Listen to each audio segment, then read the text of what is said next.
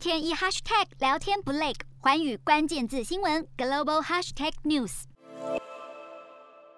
穿着红色西装外套，绑着马尾，南韩前总统朴槿惠胞妹朴槿令二十一号下午宣布参选总统。朴槿令承诺，未来若当选总统，应完成修宪程序，将南韩从原本的总统制国家改为双首长制，并表示将会完成共生经济的制度化，同时治愈贫富阶层在所得上因极大差距所出现的不平等现象。朴槿令呼吁，应该共同创造出团结国人、完成南北韩统一、成就世界和平的解决之道。不过，根据韩民族新闻，朴槿令二零一四年曾涉嫌与贴身秘书诈欺某社会福祉法人的代表，最后在最高法院。三审被认定为有罪，判处一年六个月有期徒刑，缓刑两年，追缴一亿韩元犯罪所得。因此，当朴槿令宣布参选总统消息一出，南韩网友都感到傻眼，甚至认为这是二零二一年最搞笑新闻。日韩焦点全面掌握。东亚局势全球关注，我是主播刘以晴。全新节目《环宇看东亚》，锁定每周四晚间九点，《环宇新闻》